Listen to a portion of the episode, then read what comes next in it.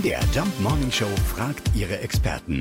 Fakt oder Fake? Ja, dass sich Küssen ganz gut zur Erkältungsabwehr eignet, das haben wir schon mal geklärt, aber angeblich schützt Küssen auch vor Zahnausfall. Unser Experte ist Paartherapeut und Single Coach Erik Hegmann. Das ist richtig, zumindest meistens. Also Küssen regt die Speichelbildung an und dadurch wird der Zahnschmelz angeregt. Allerdings, und es gibt leider eben auch hier ein Aber, wenn jetzt ein Partner an einer Entzündung leidet, also an der berühmt-berüchtigten Parodontitis beispielsweise, dann können die für diese Entzündung verantwortlichen Bakterien beim Küssen übertragen werden.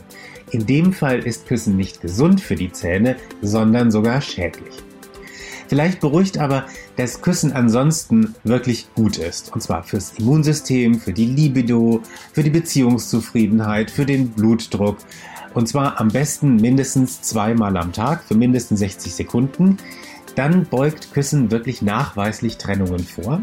Ich kann nur raten, knutschen bitte, aber eben vorher Zähne putzen. Fakt oder Fake? Jeden Morgen in der MDR Jump Morning Show. Mit Sarah von Neuburg und Lars Christian Karde. Und jederzeit in der ARD Audiothek.